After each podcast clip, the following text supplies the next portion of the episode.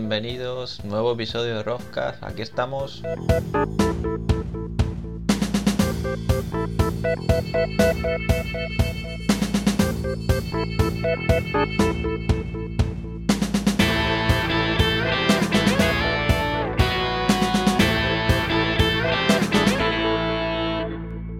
Bueno, pues hoy me tengo que dar la bienvenida yo mismo, ya que Alejandro pues no podrá estar con nosotros. De hecho se encuentra en Nueva York disfrutando de unas merecidas vacaciones. y nada, la verdad es que como siempre han habido bastantes novedades y para no hacer un monólogo, un gran monólogo, vamos a resumirlo más rápido que, que en otras ocasiones. Y también como siempre tendremos una charla muy especial con un gran invitado como es Carlos Coronado, creador de Mindpath Tutanamus, con el cual veremos, hablaremos con él sobre este juego y nos contará los planes que tiene pensados.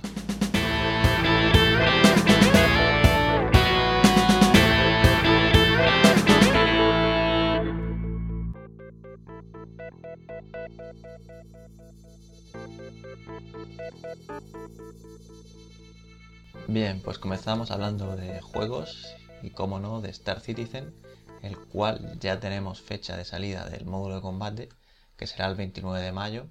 Esperemos que para este jueves 29 de mayo, pues además salga ya un soporte mejor para Oculus Rift, ya que incluso con los últimos parches que han ido saliendo para Langar, pues no termina de estar al 100%. Lo que es seguro es que si no haya ningún retraso, a partir de este jueves, pues podremos ya probar en single player, es decir, para un solo jugador, a pilotar nuestras naves y derribar alguna nave de la IA en el modo Bundle Swap. Y ya poco a poco irán dando acceso a aquellos que apoyaron antes la campaña para probar el modo multijugador y habrá salas de espera y un matchmaking para encontrar combates.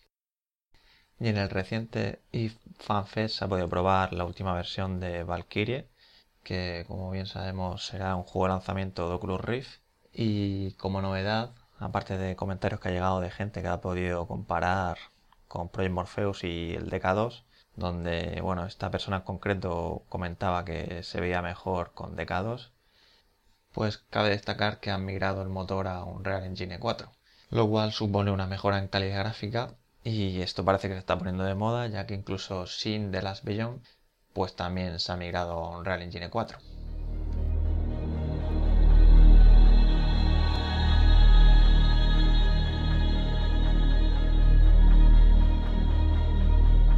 Y lo que escucháis es Mortal Online, un MMO en primera persona que añade soporte para Oculus Rift, el cual por lo visto todavía está bastante verde. De hecho, la mayoría de los robianos no han conseguido hacerlo funcionar.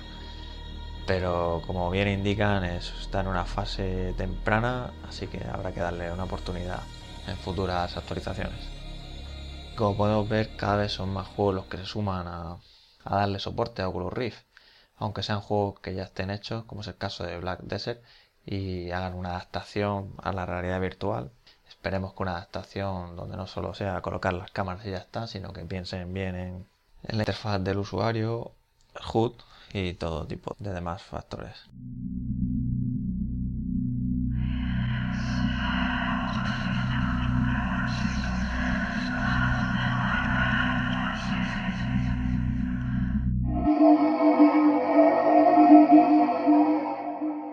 Y un juego que me llama especialmente la atención es The Hum, desarrollado por Talkways Games, un desarrollador indie que acaba de lanzar la campaña en Steam Greenlight. Este juego, pues bien, es otro juego de terror, ya han salido unos cuantos juegos de terror, pero promete ser diferente al resto. Y bueno, según comentan, irán sacando más trailers de gameplay y, y en ellos lo demostrarán. Y nuestro papel en el juego será el de un superviviente que vive escondido en un granero desde la invasión, una invasión alienígena meses atrás. Pero algo extraño empieza a suceder, cada, cada noche nos despertamos con nuevos recuerdos, nuevas habilidades, nuevas paranoias y nos preguntamos qué está pasando. Y bueno, el gameplay en el trailer que podemos ver pues refleja mecánicas de sigilo, así que bueno, es un juego de terror, habrá que esconderse y ya veremos en próximos trailers a qué se refieren con lo de que será diferente. A mí particularmente me llama la atención porque me recuerda pues eso, a la guerra de los mundos, aunque bueno, cualquier juego que tenga una invasión alienígena pues nos puede recordar un poco, pero sobre todo por el tema del granero que vive escondido y luego sale, ¿no?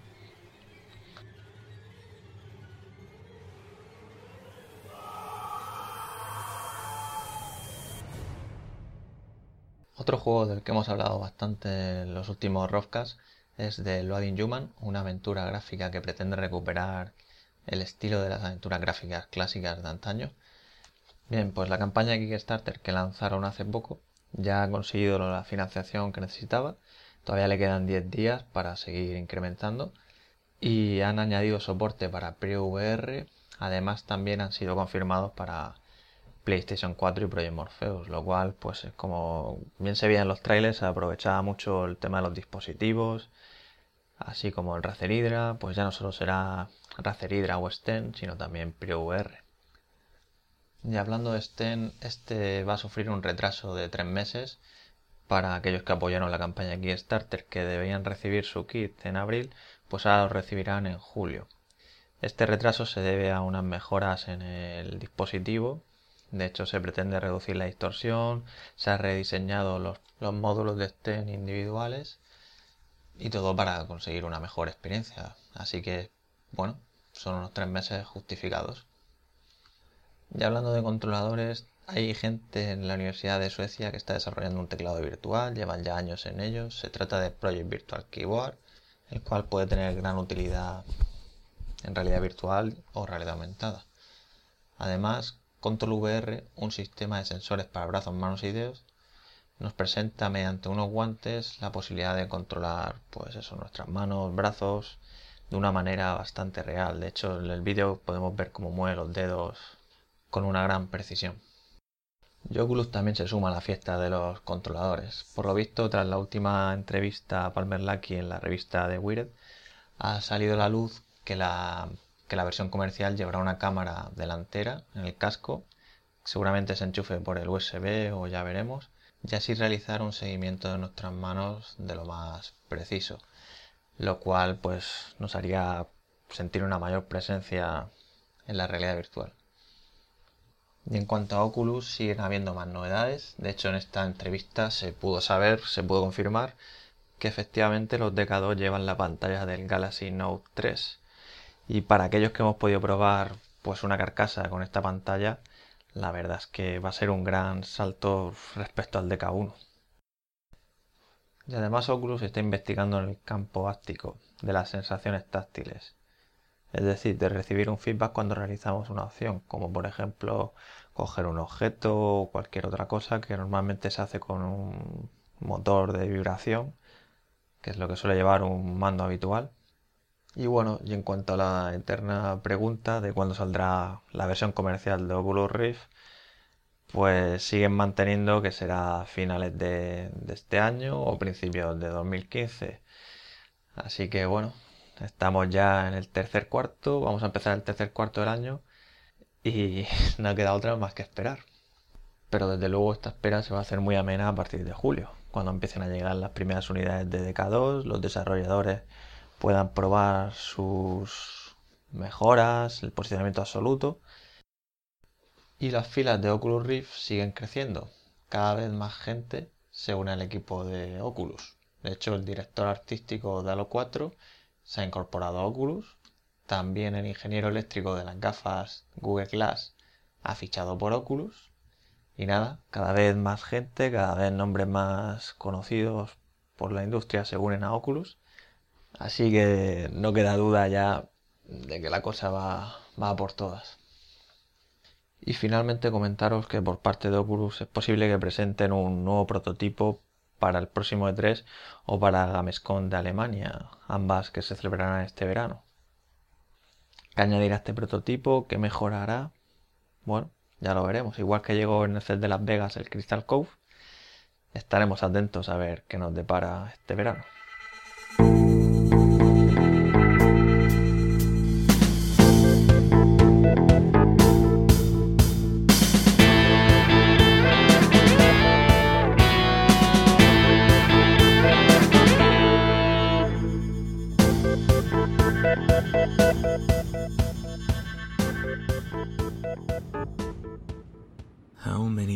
Times will I kill her?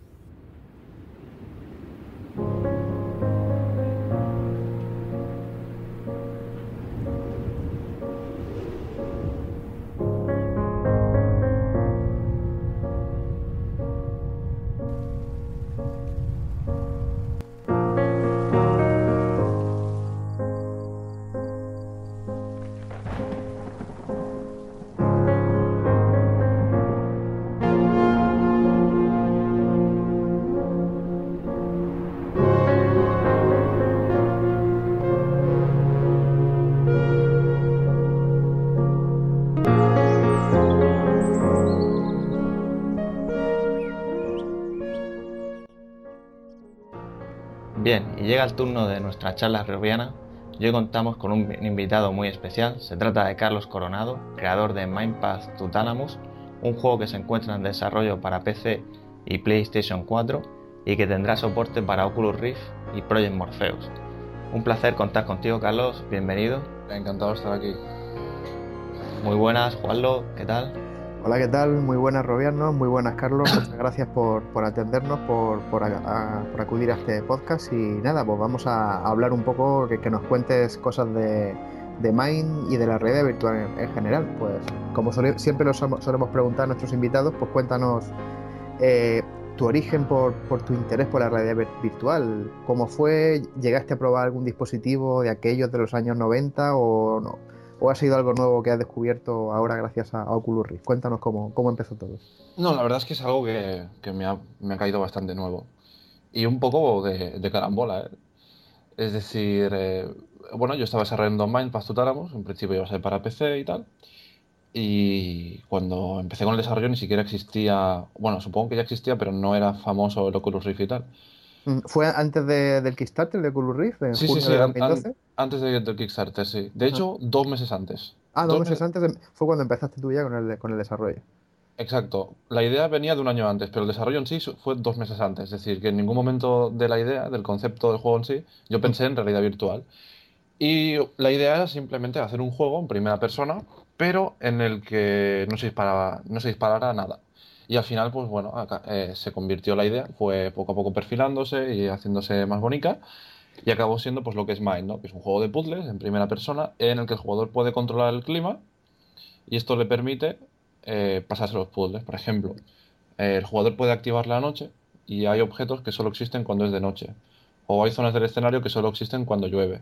Entonces, mm, cambiando la climatología de- del escenario, es como se tienen que pasar los puzzles. Y esto es el- el- la idea del juego en sí en general. Luego viene lo de Oculus Rift y, y bueno, sí que lo seguía, pero tampoco hacía la relación al principio de voy a meter Mind en Oculus Rift. Sí, porque a lo mejor estabas un poco también así a la expectativa, ¿no? Como diciendo, bueno, a ver esto a dónde va, a ver si lleva a algún lado. Porque parece simplemente, que... es, es que es que simplemente no, no, no lo tenía en cuenta. Yo estaba desarrollando mi juego y no veía el Oculus como una plataforma. Y me lo cambió todo cuando en, en una fiesta pude probar un Oculus Rift, la, la, la primerísima primera versión. Además, bueno, era una fiesta y tenía las lentes súper sucias y tal, pero la, y la demo era un, un cagarro lo que mostraron, pero la verdad es que me impresionó mucho el efecto de 3D y, y lo inmersivo que era. Tal, eh, y teniendo en cuenta la situación y, y- y el, y el prototipo. Y en ese momento dije, hostia, creo que em, mi juego es perfecto para este tipo de soportes. Porque es un, un juego en el que como no necesitas tener reflejos o, te- o realizar acciones con mucha puntería, yo creo que es algo que es perfecto para un juego, para un soporte tipo Oculus, que cuenta más sobre la inmersión. Que no es un, un este, o sea, no es un, un Walking sim- Simulator. Que ahí fue cuando empiezo a, a tener interés sobre Oculus. Y a pensarme seriamente desarrollarlo para Oculus. ¿Qué pasa? En mitad de todo esto viene la campaña que hicimos para Steam Greenlight, que por suerte solo tardamos eh, dos semanas en que se aprobara el juego. Y hay un, cierto usu- ciertos usuarios también se, se dieron cuenta del potencial que tendría un juego así para Oculus. Empezaron a preguntar que si saldría para Oculus, que si saldría para Oculus. Y a raíz de ahí yo simplemente puse un comentario diciendo, bueno, a ver, muchas gracias a todos por el feedback. Eh, si saldrá para Oculus, bueno, eh, es algo que entra dentro de nuestros planes y todo sale bien, porque es una plataforma que nos gusta y tal. Esta frase en NeoJafaz se convierte en Saldrá para- Tutalamus confirmado para Oculus y Project Morpheus. Ah, y Project Morpheus también, sin haber nombrado sí. tu Morpheus para nada. A lo mejor lo nombré en plan. Los cascos de realidad virtual como Oculus y Project Morpheus, pues bueno, entran dentro de lo que nos gustaría hacer. Ah, ¿Sabes? Pero si lo, si lo nombré sería algo así. sí, sí, sí. No, ya a, a raíz de aquí, espiral de locura, hasta tal punto que los de Sony, los de Oculus Rift, han contactado conmigo para interesarse por el proyecto, pero es decir, todo viene de... tela. to- to- eh, es como una retroalimentación, ¿no? La gente lo Sí. pedía, yo solté que, bueno, que a mí también me gustaría, y mira, al final. Pues yo, yo no tengo un Oculus Rift, de hecho. Sí, sí, o sea, ni siquiera tienes el DK1, pero ¿te- ¿has pedido el DK2 o, o no? Todavía no. Todavía Estoy- no, ¿no? Claro, el objetivo ahora es acabar el juego. Cuando Sí, sí. acabado, miraremos Vale. otras plataformas, porque lo que no voy a hacer es hacer eh, una conversión a Oculus Rift patatera, de decir, voy a cogerlo todo y simplemente le voy a implantar que en vez de mover la cabeza del jugador con el ratón, que se mueva mediante la propia cabeza del jugador. Claro, es No. hacerlo bien, hacerlo un soporte en condiciones. Sí, exacto. De hecho, el, el próximo proyecto que tengo es em, realizar un buen control para juegos en primera persona para cascos de realidad virtual. Porque no, creo que lo de uh, controlar con el WASD no, no tiene sentido. No, no, desde luego que no. O sea que entonces la- eh, cuando, cuando salga Mind Path to- Thalamus, la primera versión será normal para jugar un monitor y más adelante vendrá el soporte ya para realidad virtual, ¿no? Efectivamente, pero lo de más adelante será lo, lo más pronto posible. De hecho.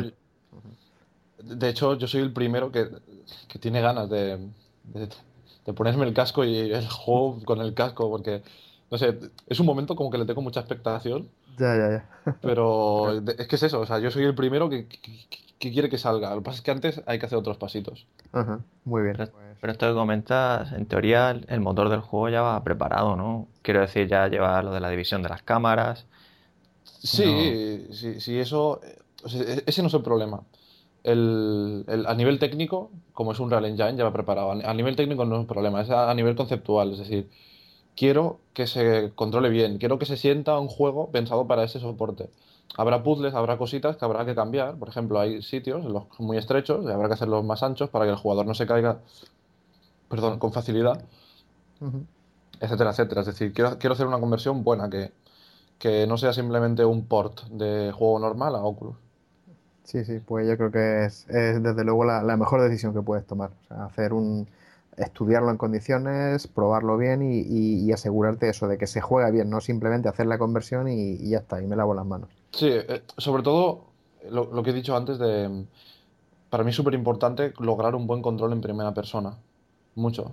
Mm, No estoy muy puesto, pero creo que todavía no se ha logrado. O sea, está, está muy en pañales esto.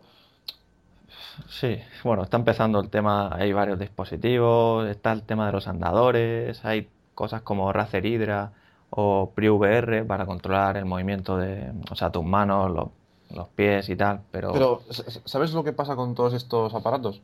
Que no, eh, no son el objetivo. Es decir, esto, una feria y tal, está bien, pero nadie se puede permitir económicamente comprarse aparatos de estos para tener en casa.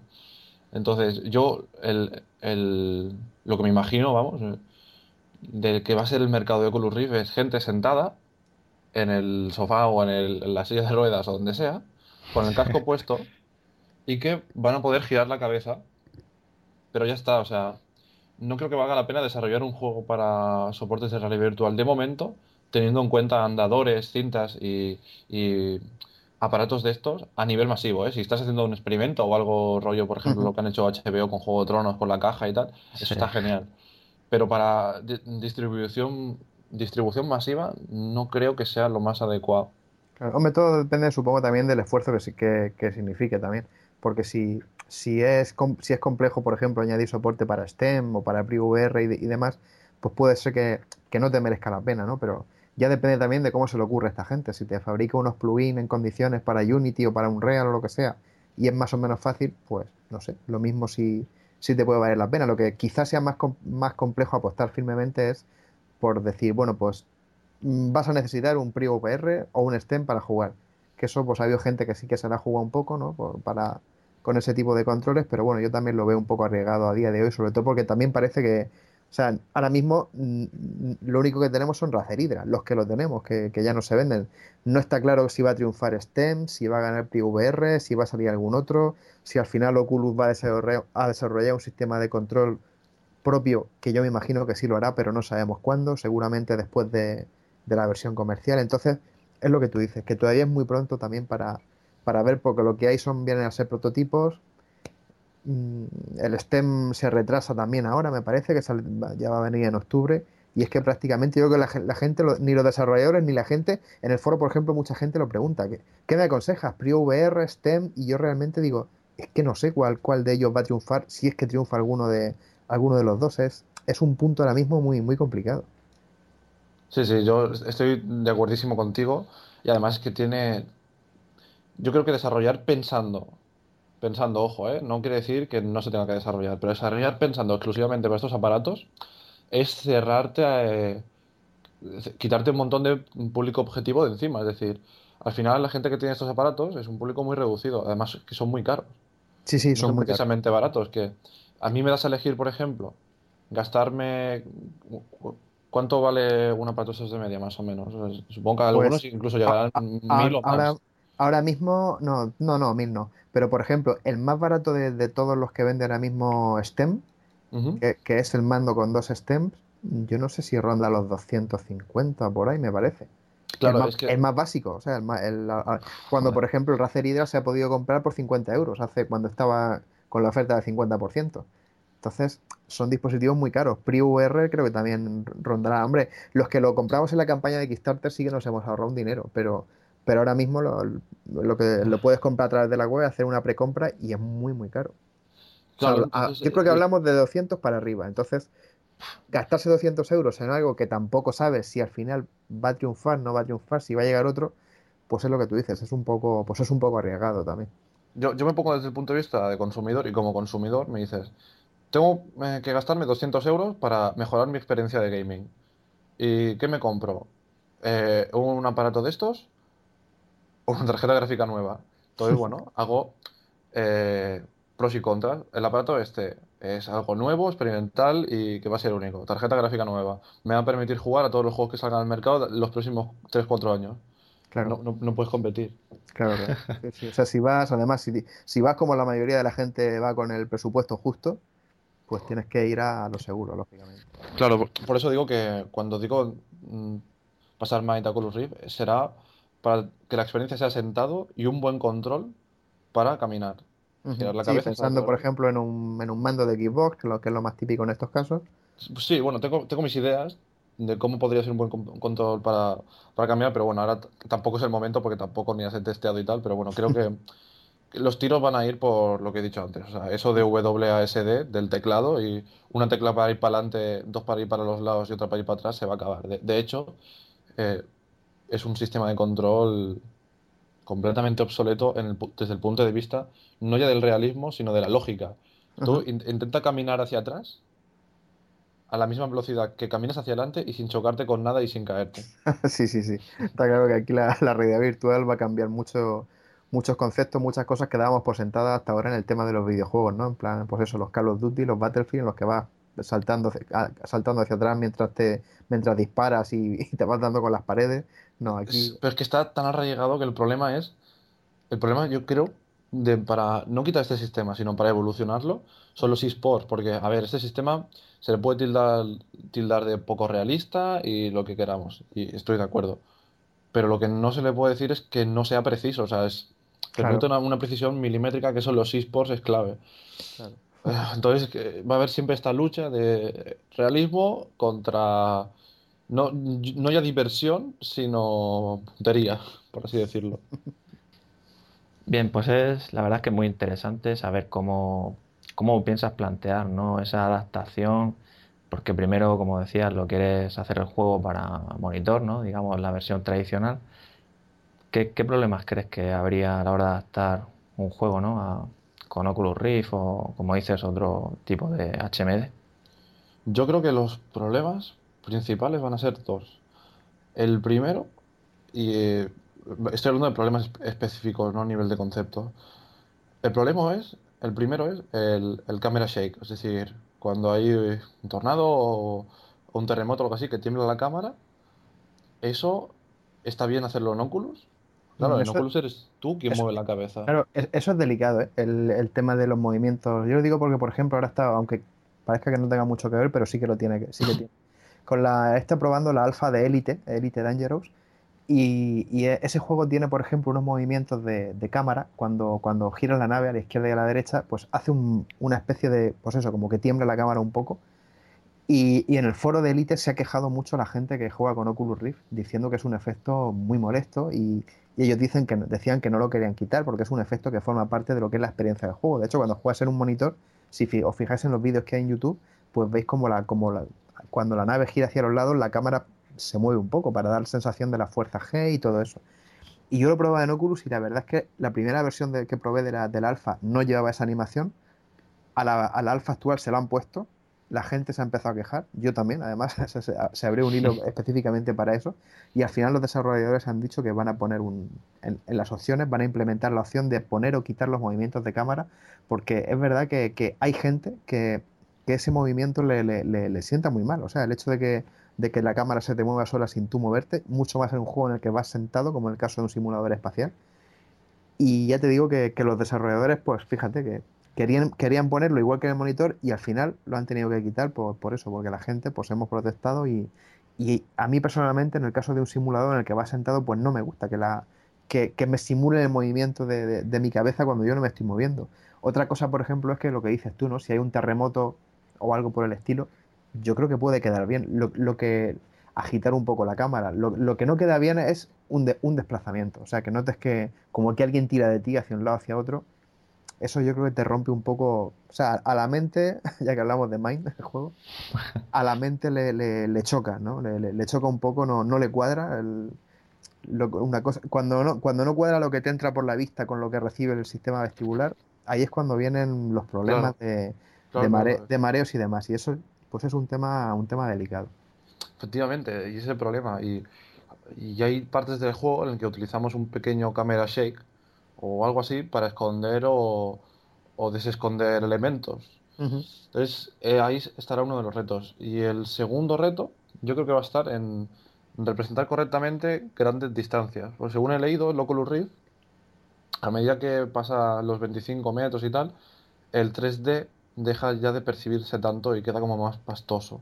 Sí, correcto. Con el DK2 mejorará un poco, esa distancia será mayor, pero con el DK1 sí que es una cosa que yo lo definiría pues como el efecto burbuja. O sea, es como si fueras metido en una burbuja de 20, 20 y tantos metros. Dentro de esa burbuja todo el, se percibe el 3D, la profundidad, y a partir de ahí ya, pues, por la, por la resolución tan baja que tiene, Claro. pues digamos que ya, claro, ya empiezas a ver los objetos se ven menos definidos, ves amasijos de píxeles y ya la, lo que es la diferencia de la cámara del ojo izquierdo y el ojo derecho, mm, hay muy poca diferencia. Entonces, Claro, al ser menos perceptible se, se nota menos. cuesta, Pero cuesta igualmente eso es algo que los desarrolladores en ese sentido... eh, es decir, la solución no es hacer juegos con distancias de siempre menos de 25 metros. Evidentemente. De- No, de hecho, en la vida real te pasa lo mismo. O sea, un objeto que tienes muy lejos, muy lejos, pues tampoco es aprecias tan claramente el, el volumen y la, y la profundidad. Cuando vas conduciendo en un coche y ves las montañas a lo lejos, pues la ves como si fuera un fondo de un videojuego, ¿no? Las, ves ahí pintadas Sí, sí, y, efectivamente. y- y- y no, no vas viendo el volumen hasta que no te vas acercando. Entonces, yo eso tampoco creo que sea muy, muy preocupante. vamos. O sea, va a ser pues como la, como la vida real. Pero Eso, que el- tampoco el- te fijarás tanto, tío, en la el- distancia. Claro, pero es que el problema es que, supongo que habéis visto el tráiler del juego, es que mira, los escenarios son así, son todos hiperinfinitos. Sí, y es algo sí, sí, que sí. Me gustaría de verdad que, que- que quedara bien representado en el juego. Pero por otra parte lo pienso y digo, es que aunque yo quiera, poco puedo hacer. El escenario ya está hecho. Ya, lo único. Es, lo único que puedo hacer es rezarle a la Virgen y a Buda porque los de Oculus Rift le pongan más resolución.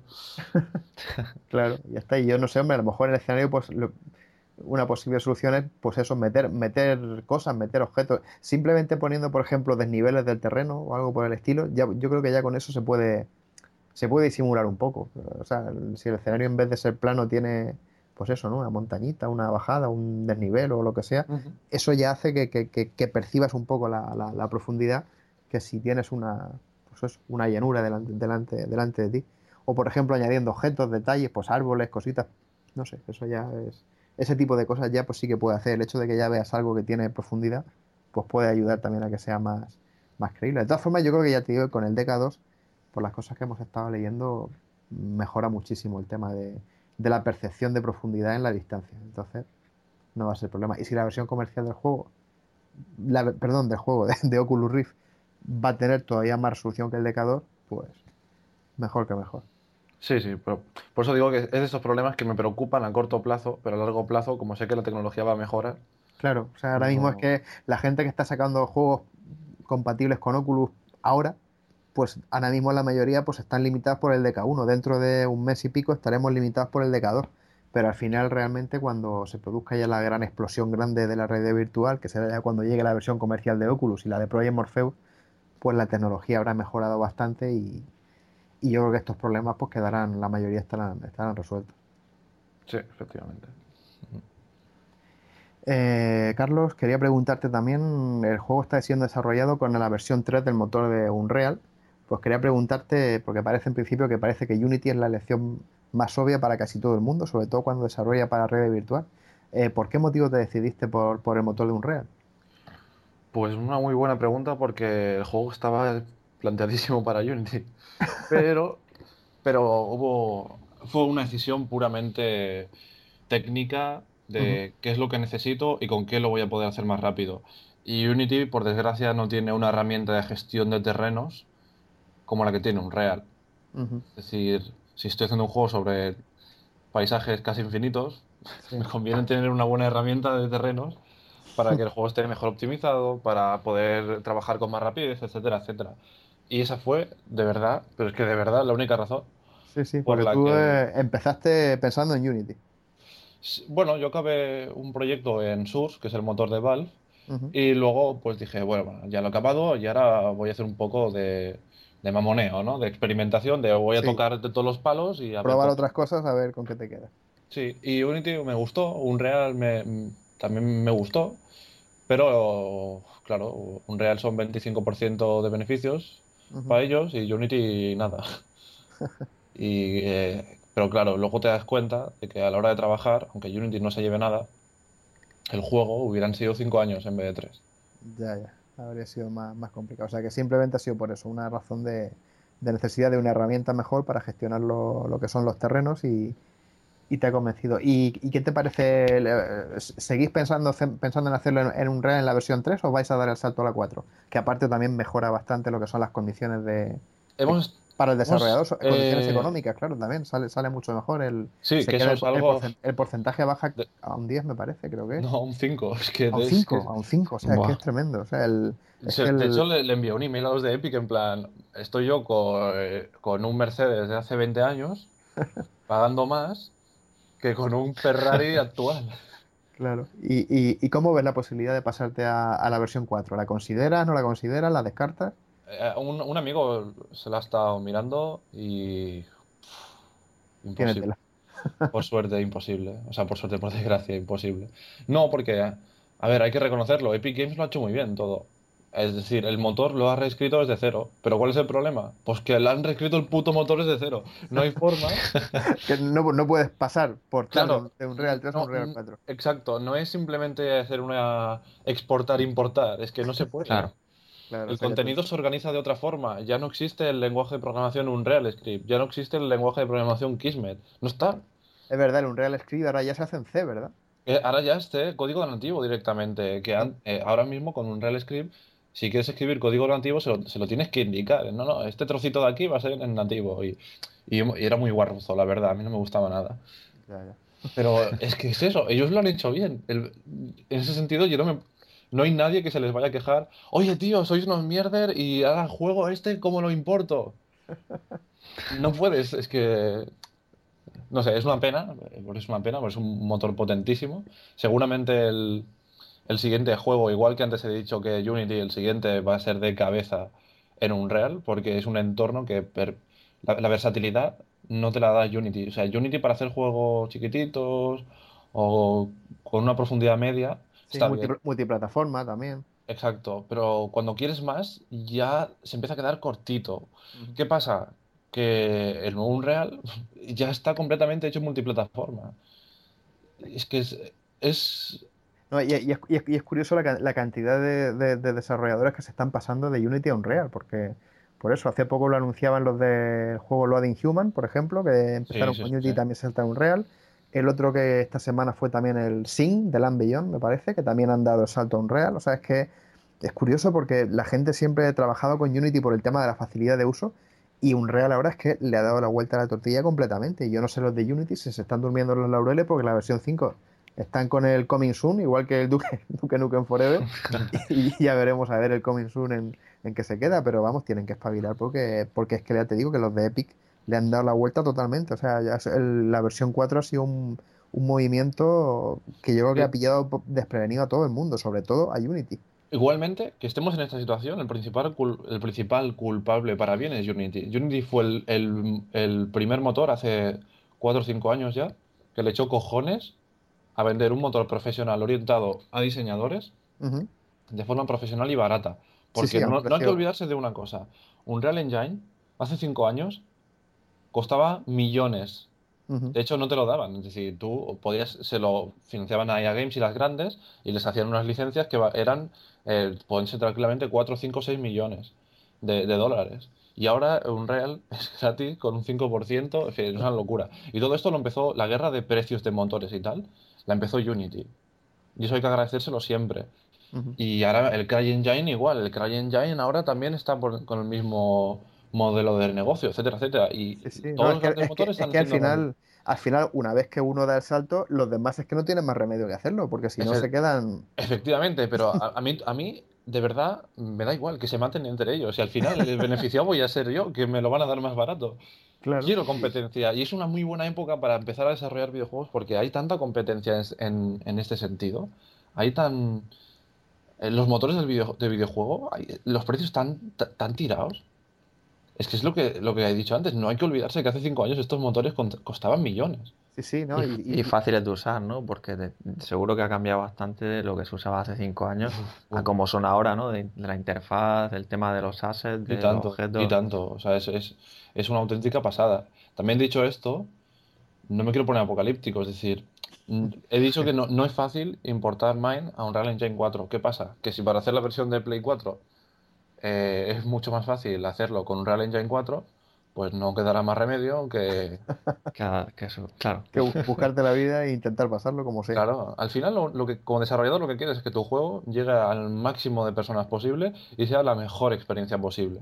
Uh -huh. Y si para Play 4 la mejor experiencia posible pasa por hacerlo en el Unreal Engine 4, pues Unreal Engine 4. Es decir, aquí yo no me caso con nadie. Yo, yo al final el, el, motor no es el juego, es, es la tecnología que hay detrás. Claro, no sí, es muy importante. El motor no deja de ser una herramienta pues, para conseguir tener el juego listo, efectivamente. O sea que... De hecho, el, el Unreal Engine 4 trae ya soporte para Morpheus, si no, si no me equivoco. Claro, o sea, y bueno, otra cosa es que el, el, todo el código del Unreal Engine 4 está en GitHub. Uh -huh, es verdad, tienes ahí todo el, todo el código fuente ahí entero. Que sale cualquier cosa, es que es eso, es decir, el, el, tema de corregir bugs es en plan, tú eres un usuario, encuentras un bug del motor, te vas al código, ah, vale, mira, aquí está el bug, lo corriges, haces un, un push a una rama y ya está, y lo dejas ahí y lo, lo ponen, es decir, y, y, esta forma de desarrollo abierto al final acaba beneficiando a, a, a todo el mundo. Sí, sí, tanto al desarrollador como luego a la gente que va a disfrutar del juego, claro, porque es que significa más velocidad a la hora de corregir bugs, más rapidez, más eficacia, o sea, es que todos son ventajas. Sí, efectivamente. Yo me alegro, o sea, estamos en una muy buena época para desarrollar, pero muy, muy, muy buena. Y cada vez que una empresa apuesta por hacer este tipo de desarrollos abiertos, yo me, me alegro mucho, porque es eso de tener secretitos y tal, y yo creo que hay que acabar, hay que acabar con esa filosofía. Las, las ideas al principio sí que tienen que guardar un poquito para madurarlas, pero una vez que ya tienes la idea, yo creo que lo que hay que hacer es enseñarla hasta la saciedad, para demostrarte a ti mismo y al mundo de que eres la persona adecuada para desarrollar esa idea. Sí, parece que, hay un cambio de mentalidad ahora muy grande, con...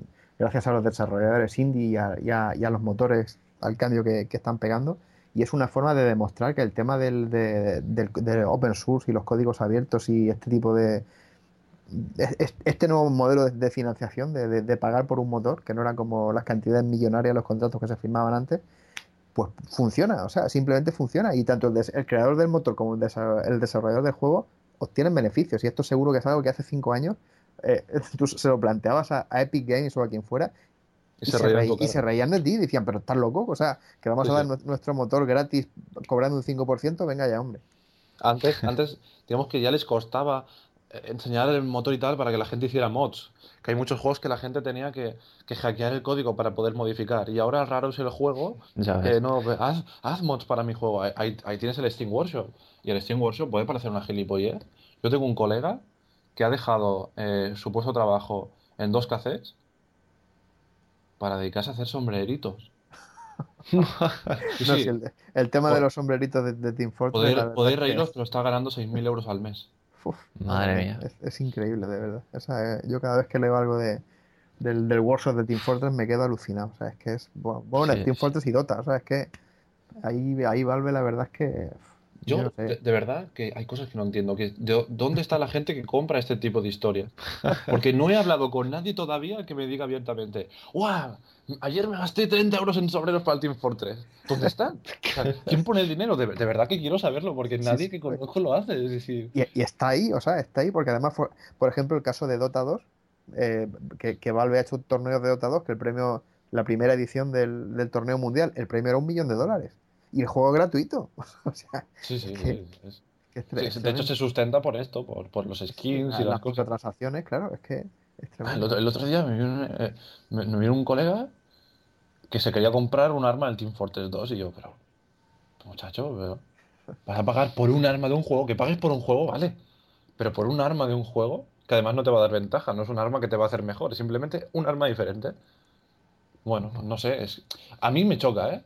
Sí, Yo sí, no, entiendo que pero- haya gente que lo haga, pero me pero- choca mucho. ¿Y dónde está el público? ¿Quién lo compra? ¿Quién, quién, quién realmente da ese dinero? Hay, hay mercado para todo. Sí, sí, está clarísimo. Sí, sí. Antes has comentado que, que, bueno, que dijiste que querías darle soporte a, a Oculus Rift y ya se empezó a hablar ahí como que ibas a dar soporte oficial. Y has comentado que Oculus se puso en contacto contigo y también Sony.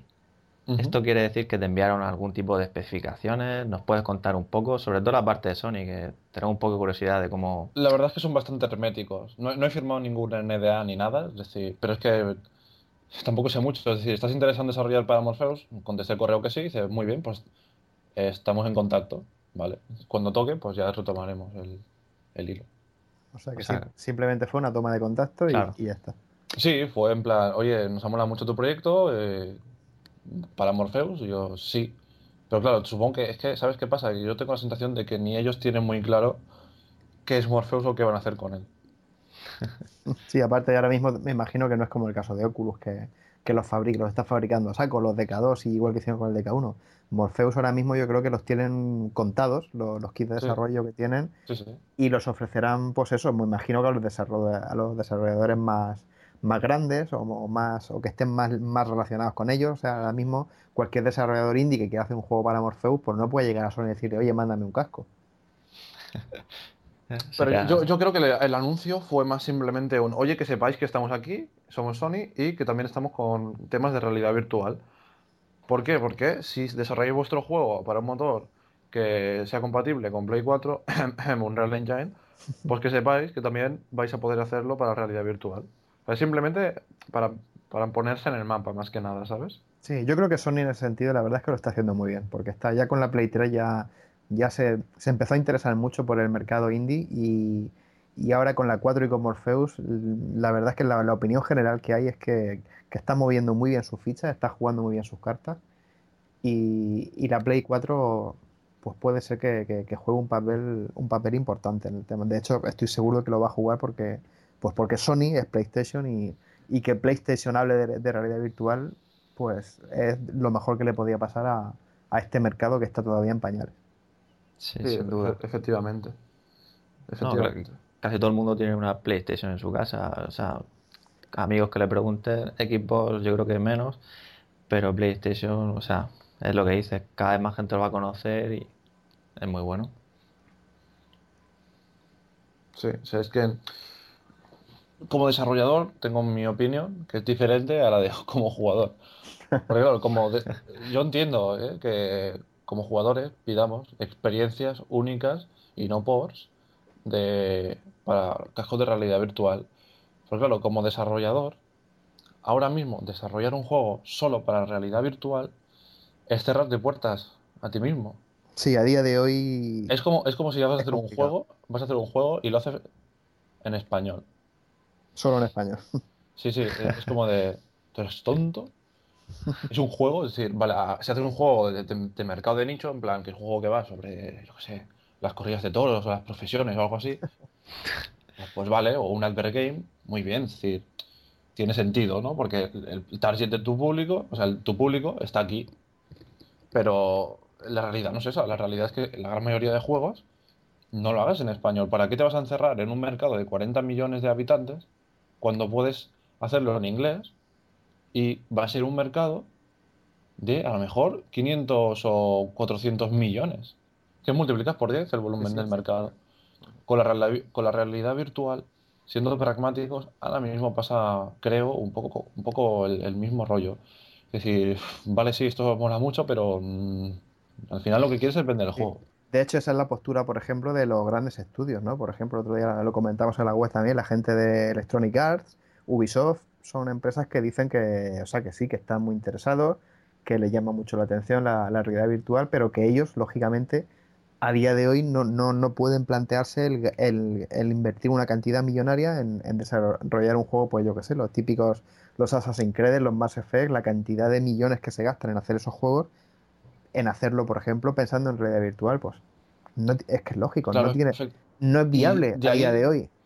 Entiendo, eh, o sea, si, si te- es que me gustaría que entendierais por qué mi siguiente proyecto va a ser encontrar una forma de control en primera persona óptima para juegos de realidad virtual. ¿Por qué? Entonces estas grandes empresas y este público, si esto está, ya sí que se empezarán a interesar por la real- realidad virtual. ¿Por qué? Porque hacer la conversión a realidad virtual simplemente será cambiar la forma de control del juego y el resto ya y funcionará bien. Entonces, y si eso se soluciona, la, la- la realidad virtual yo creo que, que lo va a petar. Que, que, bueno, ya, ya hemos visto todo No, lo del sí. Facebook y tal, pero Sí, sí, sí, está claro que antes o después, la- lo- e- es una, creo que era John Carmack el que lo comentó, que decía que la, la realidad virtual era como, o sea, era como una religión, o sea, como, como una secta, digamos, o sea, dice que una vez que lo pruebas, ya te, te convierte, o sea, es una, una de esas cosas que, que todo el que lo prueba se convierte automáticamente, porque, porque es tan alucinante, es tan increíble la, la- la sensación de estar dentro de, de- de los mundos de, de los videojuegos, que, que lo, lo va a petar sí o sí, claro, pero, pero es eso, o sea, la Pero- gente tiene, tiene que ver en qué momento hacer, hacer la apuesta, en qué momento dar el salto y bueno, pues todavía estamos un poco ahí en periodo, yo, yo creo que ni siquiera estamos todavía en periodo de transición, hasta que no haya, hasta que no haya no, ya estamos- la, la industria no está ni siquiera aprendiendo a gatear, están aprendiendo a chupar de la teta. Efectivamente, un ejemplo muy gráfico, pero que yo creo que viene, vamos, al pelo. Y aparte, yo creo que va a pasar como. eh, me da rabia poner este ejemplo, pero bueno, como Steve Jobs con el mundo de los móviles táctiles. La tecnología de móviles táctiles ya existía. Existía desde hace muchísimo tiempo. Lo que pasa que los móviles, mm, las interfaces no, no eran usables, es decir, era, son como las tablets estas Surface de, de Windows, que, o el Windows 8, que ni es táctil ni es, ni, ni es para teclado y ratón. Se, se queda en medio camino y al Es final un híbrido no- ahí que, que al final no no, se- no- deja contento ni uno ni a otro. Exacto, ni come ni deja comer. Eh. Y, y Steve Jobs fue el, eh, bueno, Apple en, en general tuvieron los, los cojones de decir, no, no, pues voy a hacer una, una interfaz, un sistema operativo pensado para táctiles. Y ahí fue cuando el, el- el móvil táctil empezó a, a, a reflotar, ¿no? ¿Y qué significa eso? Pues que cuando yo pongo el dedo y lo arrastro un poco, subo y bajo, que no tengo que acercarme a la derecha de la pantalla a coger la barra como en el navegador y subir y bajar, que lo puedo hacer por, el- por encima del texto y no pasa nada, eh, quitar un montón de cosas, pensar todo para táctiles.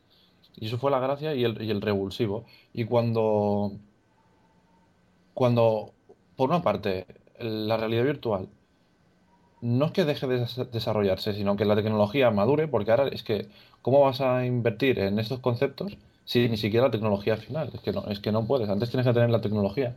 Y luego, cuando la tecnología esté, esté ya madura, entonces va a ser cuando van a empezar a surgir pequeños proyectos que le van a sacar todo el jugo a la realidad virtual, que no van a ser juegos a- adaptados.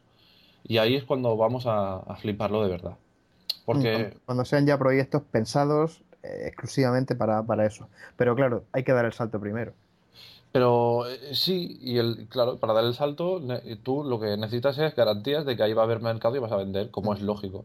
Claro. Y el problema es que es eso, o sea, sí, las experiencias molan, pero ser un águila mola durante un cuarto de hora, luego quieres algo más. Y es, es, bueno, no sé, es el sentido. Yo creo que, por ejemplo, los indies lo tenemos más fáciles que las grandes compañías por el tipo de juego que hacemos. Pero bueno, ya... Sí, totalmente de acuerdo. Vosotros no, no, no, no tenéis lo- los presupuestos millonarios esos que tienen ellos y los objetivos y los inversores detrás y, y son Sí. juegos que mm, digamos que los podéis sacar más, que no son tan ambiciosos, ¿no? En cuanto a, pues eso, a la espectacularidad o a, son, es otro tipo de experiencias y, y que tenéis esa ventaja, claro. O sea, y, yo creo que la, la realidad virtual, desde luego, por lo menos los comienzos, van a ir de la mano del mercado indie, sí o sí, a pesar de que Hombre, claro, es que iba a poner el ejemplo de, digo, digo, comparándolo con verdaderos mastodontes, como por ejemplo Star Citizen, que lleva ya cuarenta y tantos millones, pero claro, acabo de caer que Star Citizen es indie, aunque, para, aunque tenga un presupuesto de de cuarenta y pico millones, pero realmente es indie, o sea, empezó con una campaña de Kickstarter, no tiene un publisher detrás y, y- y es un juego indie, lo que pasa es que, bueno, es un poco también la, la excepción, ¿no? A, No, al- pero mira. a este mercado. Esto, esto es muy sencillo. Valve, Valve, la compañía propietaria de Steam, es indie. De hecho, Valve es más indie que, que el Phil Fish o el, o el John, Jonathan Blow. ¿Por qué? Indie lo único que quiere decir es que eres independiente. Que no, ¿Qué quiere decir ser independiente? Que no tienes detrás los tiburones, los buitres y los lobos, lo que has dicho tú antes, de los inversores Sí. y los contratos de no sé qué, no sé cuánto, y el que si hago esto me pam pam el culete. No, indie quiere decir que tú eres el propietario de lo que estás haciendo y que haces, y dicho en plan fino, el juego es mío y me lo follo cuando quiero. Eh, Eso quiere decir, independientemente de que tengas un presupuesto de 40, un euro o, Sí, o sí. 50 millones, da lo mismo. Da lo Sí, mismo. es verdad. Por, por eso Valve se puede permitir tenernos a todos cabreados durante no sé cuántos años esperando Half-Life 3, porque no tiene detrás una junta de inversores que le diga, señores, hay que sacarlo ya. O sea, Claro. lo sacarán cuando ellos les dé la gana y cuando estén convencidos de que, de que el juego está listo y se tomarán el tiempo que, que necesiten como están haciendo. Sí, efectivamente, es que, es que no se puede decir más claro. Esa es la gran ventaja de ser independiente, que haces con el desarrollo lo que quieres. Hay un montón de juegos que... eh, es que pasa, pasa muchísimo, que el- el- los desarrolladores son buenos y el juego acaba muriendo en los despachos. ¿Por qué? Porque ah, y aquí en España, además, como somos un poco catetitos, y hay muchos directivos que se las dan de, de gurús, y culito veo, culito deseo. Juegos que han fracasado porque eran un juego rollo eh, Call of Duty, y de repente esta persona juega al GTA 4, el director, y les dice al equipo, guau, me ha molado mucho GTA 4, quiero que el juego ahora sea de mundo abierto también. Claro, eso es... El, el dinero es suyo, es decir, e- es, la decisión Sí, sí, tiene claro. derecho a tomarla. Claro, pero- tú vas a hacer lo que yo te diga. Y tú le vas a explicar, no, que no, que no, pero que no, que no, que sí, que sí, y al final lo vas a hacer, ¿qué pasa? Que no puedes eh, cortarte una mano, ponerla en otra persona y, y esperar a que eche raíces y se le enganche. No, hay que hacerlo bien. Si los juegos no son pegotes.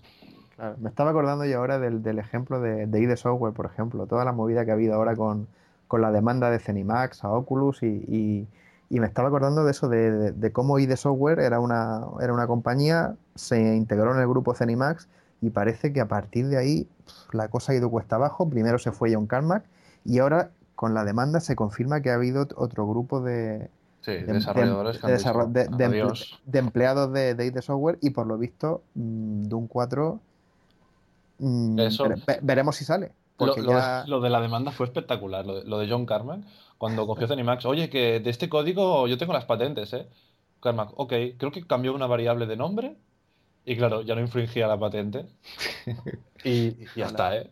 ahí, ahí, ahí, ahí, vamos, Pero- para, pa- para hablar y, y- y- y investigar, porque yo, yo realmente es que no, no sé qué habrá podido pasar ahí.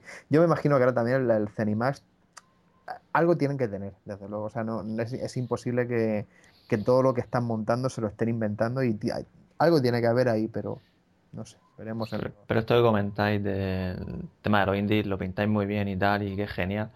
Pero claro, no todo el mundo se puede permitir estar desarrollando un juego sin tener a un fondo, una financiación, ¿no? Efect- Quiero no, decir, no, no, no, efectivísimamente. Efectivísimamente. Y ahí está el eterno debate. ¿Que eres independiente? Muy bien. Sobrevive. Claro. ¿Cómo, cómo comes cada semana? Yo, por ejemplo, tengo, tengo otro trabajo. Y con esto puedo ir haciendo, pero eh, a mí Mind de momento no me ha dado ni un duro, por así decirlo. Es que no, pero nada. Y Claro. soy consciente, soy consciente de que hay mucha gente que esto no lo puede hacer. Y como no lo puede hacer, pues o te busques un publisher o te montas un Kickstarter o lo que veas. Pero eh, al final no se puede tener todo, está claro. hay una realidad que es, que es, vamos, eh, indiscutible. ¿Quieres hacer videojuegos? Muy bien. ¿Qué dinero tienes? Es decir, la idea de, de- Sí, puedes tener una gran idea, pero si no tienes los medios, ¿no? Ya no Sí, solo... sí, efectivamente. Claro. Lo que pasa es que las ideas son una mierda. Es decir, las ideas no tienen valor. Una idea es... Ya. De hecho, ni siquiera están protegidas por la ley de propiedad intelectual las ideas. No valen para nada. Lo importante es desarrollar las ideas. Y para desarrollar las ideas necesitas eh, lo más valioso del mundo, que es tiempo. claro. Y para tener tiempo necesitas dinero para, para poder comer y dormir. Es que... Claro, y si, si quieres dedicarle decenas de horas a la semana a, a desarrollar, pues evidentemente necesitas un apoyo y un sustento. Entonces, Sí, sí. claro, ahí están los publishers, claro, para eso están. Por eso yo creo que la gente también eh, demoniza demasiado a los publishers, etcétera, etcétera. Es decir, ellos tienen ahí su trabajo que es poner el dinero. Y obviamente, si tú. Porque claro, ¿qué pasa? Que los desarrolladores so- solemos ser gente más tirando a la mendicidad. Pero si tú tuvieras dinero y, hiciera, y, y haces una inversión en algo, tú tienes lógico. control sobre ese algo. Es lógico. claro, y, quieres resu- y quieres resultados, y quieres que se cumplan los plazos. Es que es, que es lógico. Sí, sí, Pasa es que, claro, la, la imagen del, del pequeño desarrollador que tiene encima publisher diciéndole que sácalo ya, no sé qué, y parece que lo vemos como un tirano con el látigo, pero es que realmente está haciendo, está en su papel, quiero decir. O sea, es que él, él ha puesto el dinero y es normal, es que pues no, el mundo no puede ser un lugar maravilloso en el que todos estemos sí, aquí por amor al arte y Nadie, nadie es tan gilipollas no como para, funciona así. como, claro, como para poner dinero en un estudio o algo que no le va a reportar beneficios o que piensa que no le va a reportar beneficios. Tú, si pones dinero en algo, porque estás haciendo una inversión. Estás haciendo una inversión, que significa que tú pones X y dentro de un tiempo cogerás ese cultivo y vas a recibir X multiplicado por 3. Ujú, Correcto. Entonces, los publishers esto lo quieren. El desarrollador no quiere desarrollarla, pero claro, el- y es normal. Es decir, el mundo funciona así, a, a base de inversiones. Sí, sí, es que Ah. es, es un equilibrio pues muy complicado y ya está. Y el tema de, del crowdfunding, lo que hemos hablado de Kickstarter y tal, ¿no lo barajaste? ¿Sabes qué pasa? Que mm, tampoco necesitaba el dinero en ese sentido, ¿sabes? Es decir, no- no- como yo sabía que, cómo iba a ser el desarrollo y que no iba a tener que contratar a nadie y tal, como mucha ayuda puntual de alguien, Sí. no quería pedirle dinero a la gente porque ya podía espabilarme solo. Porque es una experiencia bonita. el- estás tú solo, ¿no? Detrás de- del juego. Bueno, somos más gente, pero principalmente sí que soy... Al- alguien tendrás para la banda sonora y, y No, tal, banda ¿no? sonora es todo música Creative Commons con licencia comercial. Joder, pues está genial la, la que has puesto en el tráiler. Es que la verdad es que la, la gente eh, desprecia mucho el Creative Commons con licencia comercial y hay obras de puto arte. Es que son increíbles, ¿eh? Sí, no, desde Increíbles. luego, ¿Qué es pasa? verdad. Me acabo de acordar que la, la banda sonora del trailer es alucinante. Está, está genial. ¿Qué- ¿Cuál es el problema? Que si tú vas a pillar, a pillar algo Creative Commons, ya está creado. Es decir, no, no, no vas a poder encontrar algo específico, te vas a tener que adaptar a lo que hay.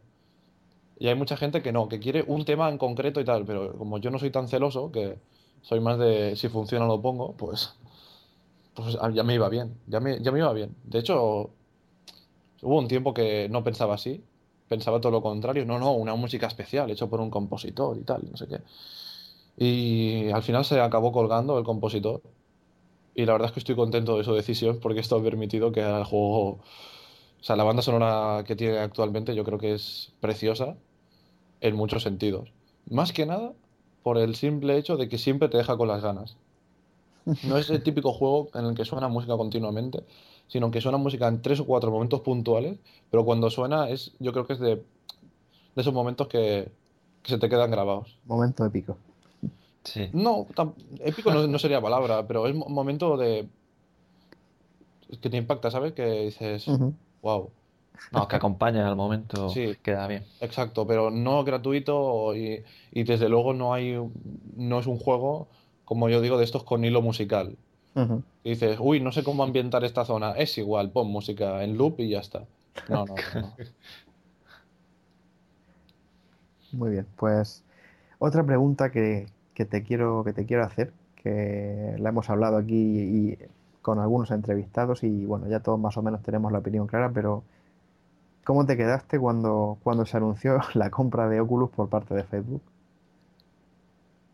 Bueno, voy a intentar no ser muy brusco. Puedes ser sincero, Sí, Ah. tu, primer- tu primera, lo primero que se te vino a la cabeza, porque yo también lo primero que se me vino a la cabeza, pues A mí lo era- primero que ¿Qué se me vino a la cabeza es pues, suda polla. O sea, a, a- a mí qué más me da que se gaste el dinero lo que quiera. Al final, el tío de, es lo que hemos hablado, el tío de Oculus quiere dineros y el tío de Facebook quiere una inversión. Lo ha comprado, ahora el tío de Oculus tiene dineros para poder fabricar el, el hardware, que es súper importante. Ujú. Ya está, es decir, el- Pero, pero la no- gente que no- se no- piensa que el tío de Facebook te- quiere que lo de te- Oculus fracase, es que no.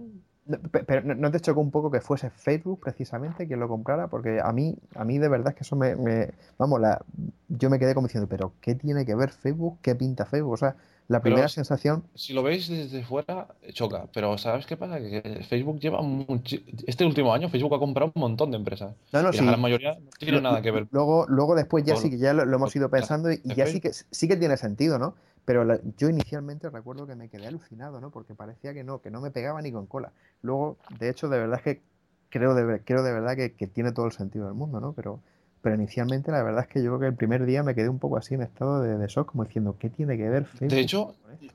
yo, yo recuerdo que fue en plan, menos mal que alguien la compra oye, porque se le veía el potencial y yo, si tuviera dineros y pudiera invertir, seguramente hubiera intentado comprar o, o comprar acciones o lo que sea de, de- de Oculus.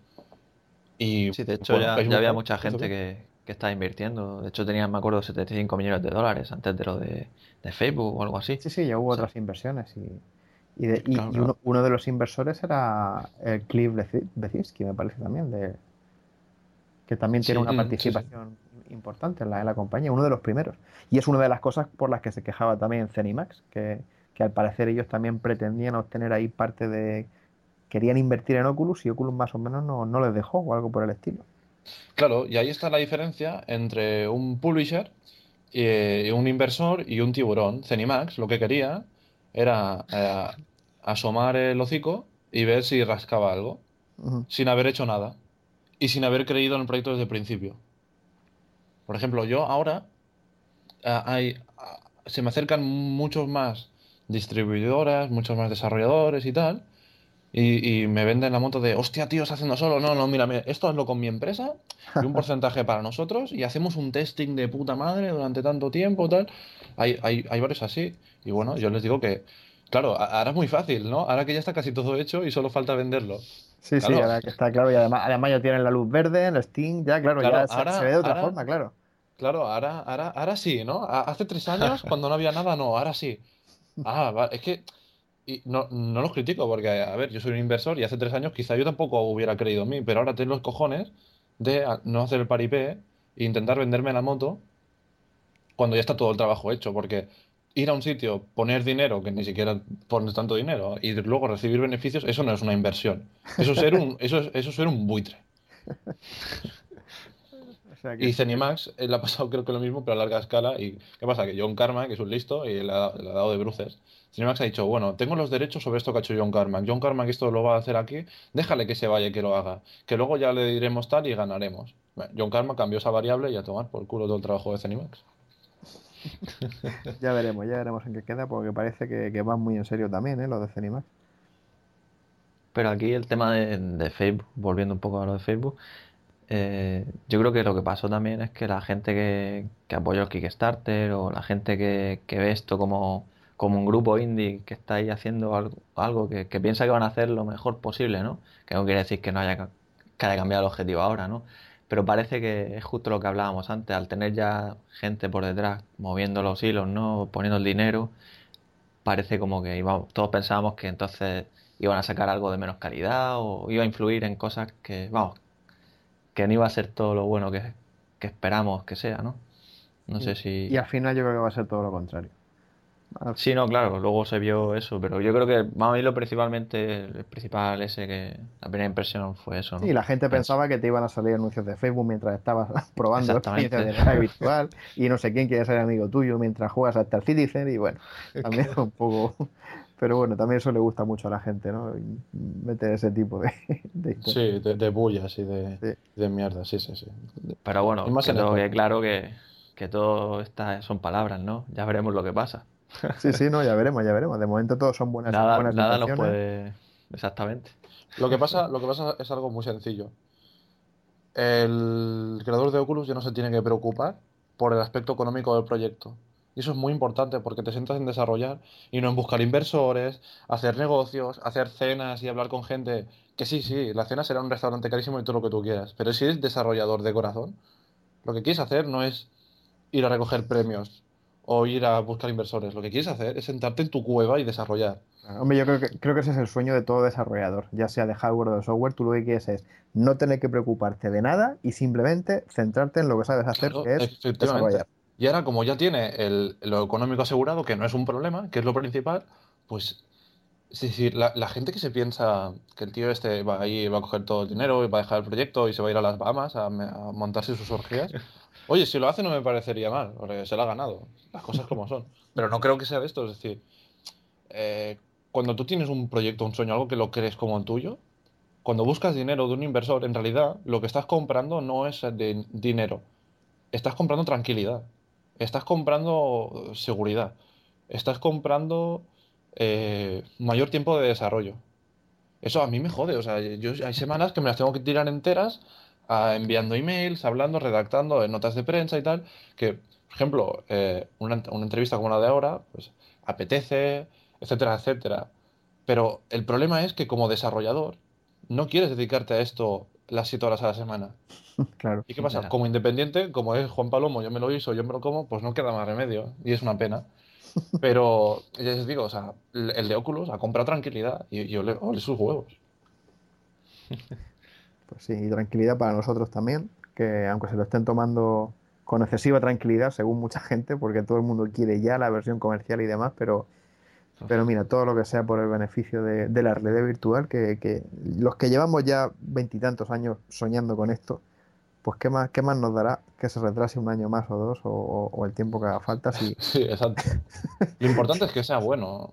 Exacto. y, más cuando tienes versión de desarrollo, que ya te puedes quitar. Claro, te puedes quitar el mono, como el que, dice, efectivamente. Sí, eh, es lo que, además, una de las cosas en, las que eh, la semana pasada, por ejemplo, ya lo comentaba Palmer también, que decía que, la realidad virtual, el peor enemigo de la realidad virtual es la mala realidad virtual.